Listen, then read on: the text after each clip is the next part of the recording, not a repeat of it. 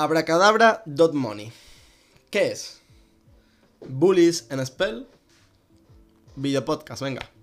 Abracadabra es una plataforma de la que hemos hablado ya anteriormente en el canal. De hecho, hicimos un vídeo cuando estaba hablando sobre Arbitrum, cuando se lanzó, de que me parecía muy interesante Abracadabra como forma eh, y su token MIM, del que hemos hablado anteriormente en el canal. Os recomiendo que, veáis esta pequeña serie que he hecho sobre todo el ecosistema de Daniel, en el que he hablado en anteriores podcasts sobre Wonderland y MIM, que es la stablecoin. Luego he hablado sobre Popsicle y por último estoy hablando sobre Abracadabra. ¿Vale? Os recomiendo que veáis todo antes de seguir. Eh, dicho esto, Abracadabra es un proyecto del que hemos hablado anteriormente en el canal. Voy a dejar la tarjeta ahí arriba. ¿Por qué? Porque estoy bastante orgulloso de ese vídeo donde invertimos en directo 300 dólares, que a día de hoy pues todos me lo agradecen mucho en Telegram porque son más de 1500 esos 300 ahora, es decir, se ha multiplicado la inversión por mucho, Spell subió de precio y, y mola, ¿vale? Entonces, ¿qué es Abracadabra? Básicamente Abracadabra es una plataforma que nos permite tomar prestado o coger préstamos, ¿vale? Entonces nos permite generar dinero sobre más dinero sobre más dinero y así entramos en un bucle. Entonces esto suena dinero mágico, ¿no? Dinero mágico de internet. Pues sí, literalmente así se llama su stablecoin, a la que hemos hablado anteriormente. MIM, Magic Internet Money, dinero mágico de internet. ¿Vale? La cosa es que ahora permite utilizar Interest Bearing Assets, que son tokens, los cuales sirven como recibo, ¿vale? O representación de unos tokens depositados, como por ejemplo Sushi es el token de SushiSwap. Y ese sushi lo podemos poner a stakear dentro de la plataforma de SushiSwap y a cambio recibes X sushi. Y X sushi, ¿qué representa? Representa el sushi que tú tienes, ¿vale? No es sushi de comida, el sushi que tú tienes, mal chiste, eh, más eh, lo que has recibido eh, por, la, por las fees generadas por el protocolo, de tal manera que luego cuando tú quites ese X sushi y lo conviertas en sushi, vas a tener más sushi de lo que tenías anteriormente. La cosa es que con ese X sushi no puedes hacer nada realmente, lo tienes ahí y ya está. Vale, pues Abracadabra utiliza este tipo de tokens que realmente no servirían para nada, simplemente para representar algo, ¿no? Para estos tokens que se llaman token recibo o interest bearing assets, pues los puedes utilizar para tomar prestado o mintear MIM, que es una stablecoin equivalente a un dólar, pegada a un dólar, de tal manera que ya le puedes dar uso a estos tokens que no tenían anteriormente uso y puedes hacer lo que tú quieras con estos tokens. Puedes comprar, puedes hacer lo que tú quieras, ¿vale? Es, una locura, ¿vale? Entonces, eh, vamos a hablar un poco sobre Spell. Spell es el token de incentivo para depositar liquidez en diferentes pools dentro de Abracadabra. Y también es el token de gobernanza y el token el cual, como, hemos, como hablamos anteriormente sobre ICE en el podcast de ICE, pues el token al cual le damos eh, las fees o las comisiones generadas por el protocolo. ¿Vale? Lo que tienes que hacer básicamente es coger Spell, stikearlo por S-Spell que es el token el cual capta las comisiones o los beneficios generados por el protocolo, ya bien sean comisiones por mintear o tomar prestado MIM o de las liquidaciones.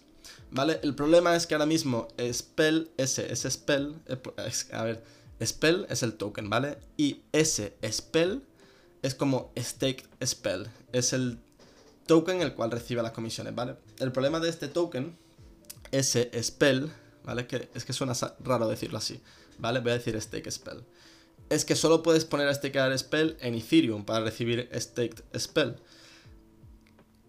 Entonces, pues si no quieres utilizar Ethereum por las comisiones altas de su red, ¿qué puedes hacer? Puedes comprar staked spell en, las, en otras redes, como por ejemplo en Phantom o Avalanche. El problema es que la liquidez es baja, entonces recibes mucho menos de lo que recibirías si lo hicieras en Ethereum. Pero bueno, existe una oportunidad que es el arbitraje. Compras en Ethereum y te lo pasas a Avalanche, lo vendes en Avalanche por más. Y bueno, está bien si tienes mucha pasta y, y quieres ganar un pequeño porcentaje. Yo no tengo mucha pasta, entonces quiero ganar un pequeño porcentaje, así que no hago el arbitraje. Entonces, em, ¿por qué vamos a utilizar Abracadabra.money? Si estar en deuda con alguien, ya bien sea un protocolo o banco, es malo, ¿no? Siempre hemos pensado la deuda es mala, estar en deuda es malo. Vale, pues no toda deuda es mala. A ver, la deuda mala puede ser, por ejemplo, que te compres un coche con un préstamo eso sí que es una mala deuda, porque el valor del coche se reduce en el momento en el que lo compras y lo vas usando. Por tanto, tienes una deuda que se va incrementando. Sin embargo, si utilizas la deuda para apalancarte, ¿vale? El interés que y el interés que generas es mayor al de la deuda, pues es genial. ¿Por qué? Porque la deuda la estás usando para generar más interés. Entonces te viene a ti de, puta madre. ¿Vale? Entonces, ¿por qué usar abracadabra? Pues para apalancarte. Para apalancarte, utilizar, el eh, utilizar la deuda para generar más interés.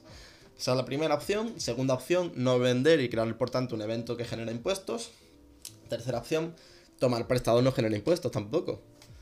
Entonces, GG, ¿no? Entonces podemos usar Abracadabra para depositar activos y tomar prestado MIM, ¿vale? Y con ese MIM, que es la stablecoin pegada al dólar, pues podemos hacer lo que queramos, venderlo por otra stablecoin, USDC, USDT, y luego sacarla al mundo real y comprarte una casa, o comprarte un coche, o comprarte la comida, llevar dinero a otro proyecto o a otra red. Es decir, si tenemos a lo mejor que estamos bullies en Phantom, ¿vale? Estamos bullies en Phantom. Y también queremos comprar Spirit Swap, que es un proyecto también que hemos hablado en el canal. Pero no quiero. Creo que Phantom va a seguir subiendo y tampoco quiero vender Phantom. Pues lo que haces es coges tu Phantom, lo pones aquí en Abracadabra.money y tomas prestado MIM. Con ese MIM lo vendes y compras Spirit Swap. Y ya está. Y si Phantom no baja más de un cierto precio, que es el precio de liquidación, por el cual se liquidaría tu posición, pues entonces no perderías tu Phantom. Una cosa que tengo que decir es eso. Hay riesgo utilizando ahora cada un money, que es que te liquides, ¿vale? Todo sale muy bien en las métricas, entonces vamos a hacer un vídeo próximamente sobre cómo utilizar Abracadabra en la vida real, es decir, nosotros en directo, para ver cuáles son, eh, cómo se utiliza eh, la UI, la interfaz de usuario, ¿vale? Que no me sale la palabra. Y lo vemos todos juntitos, ¿vale? Lo vamos a hacer sobre todo con una estrategia que es la de utilizar WMemo, que es el token que recibes cuando pones a stakear en Wonderland Time. Y vemos cómo podemos utilizar un, loop, un bucle, para generar más dinero todavía, un porcentaje más alto todavía en Wonderland, ¿vale? Lo dejamos como anotación para el próximo vídeo. Dejadme si queréis que lo haga abajo en los comentarios y si os interesa. Eh, vale. Y bueno, poco más, ¿no? Espero que os haya gustado el vídeo. Bueno, no, mira, voy a hablar sobre, sobre Spell, ¿vale? ¿Por qué Spell me parece tan buena inversión? Pues mirad, Spell ahora mismo, si nos vamos a, a las analíticas de Abracadabra.money, nos damos cuenta de que el protocolo ha generado en total 25 millones de dólares. ¿En cuestión de qué? De unos dos meses. Pero sobre todo, este este último mes, mira, desde noviembre, desde el 1 de noviembre, ha generado, ¿qué? 5 millones. Pero 5 millones casi diarios, ¿vale? Eh, mirad, esta última semana ha generado 5.5 millones de dólares. Si nos vamos a Token Terminal y vemos eh, qué proyectos, blockchains, dApps han generado, cuánto han generado, podemos ver que hicieron, han generado 311, Axie Infinity 25, DYDX 13, OpenSea 13, PancakeSwap 7 y después Metamask con 4. Es decir, Abracadabra se encontraría justo detrás de PancakeSwap con 5.5 millones, encontrándose dentro del top 5 eh, dApps o protocolos que generan más pasta, ¿sabes? Debajo de OpenSea, DYDX y Axie Infinity. Y bueno, primero Ethereum que para conseguir superar Ethereum nos va a costar la vida, ¿sabes? Entonces imaginaros, y imaginaros. De hecho es que ha generado más que Avalanche. Avalanche ha generado 2.6 millones esta última, esta última semana. ¿Vale? Datos de, coin, de token terminal. ¿Vale? En dApps se encontraría así, en el top 5.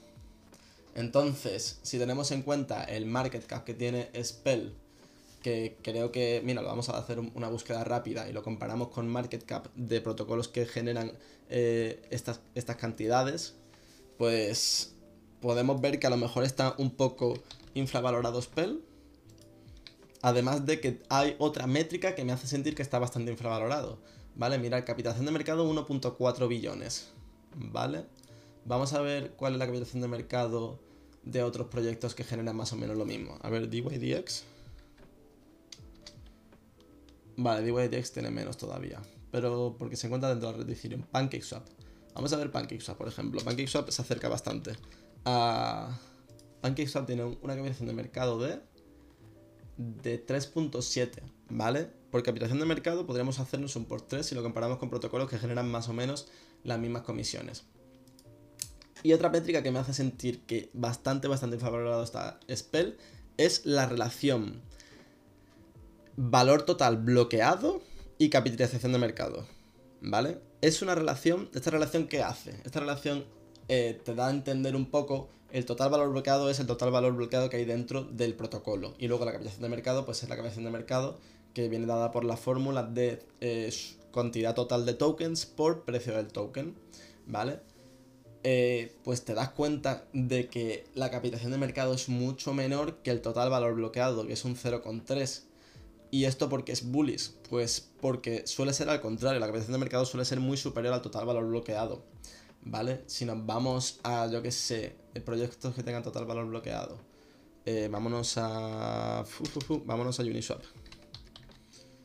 Uniswap. Mm, mm, mm. Uniswap tiene un total valor bloqueado de 10 billones y una capitalización de mercado de 10 billones, ¿vale? Tiene un ratio de 1, ¿vale? El ratio de Spell es de 0,3, ¿vale? Si nos vamos a una red cualquiera, ¿vale? Vámonos a Phantom, por ejemplo. Eh, perdonad por estar haciéndolo aquí en directo, pero es que me ha surgido ahora la idea.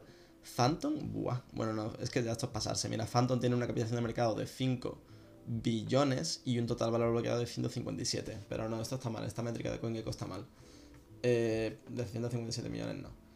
Entonces esto no me renta. Esto ya lo, tendríamos que ver en Defillama. Y tampoco quiero alargar tanto el podcast, así que Spell bullish en él, a pesar de la bajada reciente que ha tenido, aunque en estas 24 horas ha crecido un 7% pero en esta última semana ha tenido una bajada de un 8%, últimos 30 días ha bajado un 1.7%, tampoco hay mucho que quejarse, ¿sabes? Lo que ha bajado ha subido y el crecimiento que ha tenido desde que lo mencionamos que fue a lo mejor hace, yo qué sé, dos meses, pues ha sido un crecimiento loco, ¿vale? Yo creo que me he hecho, bueno, tampoco quiero, bueno, que ha subido mucho, ¿vale? Miraos el vídeo, miraos el vídeo ese para que veáis lo que ha crecido, creo que un por 26, ya está, lo digo.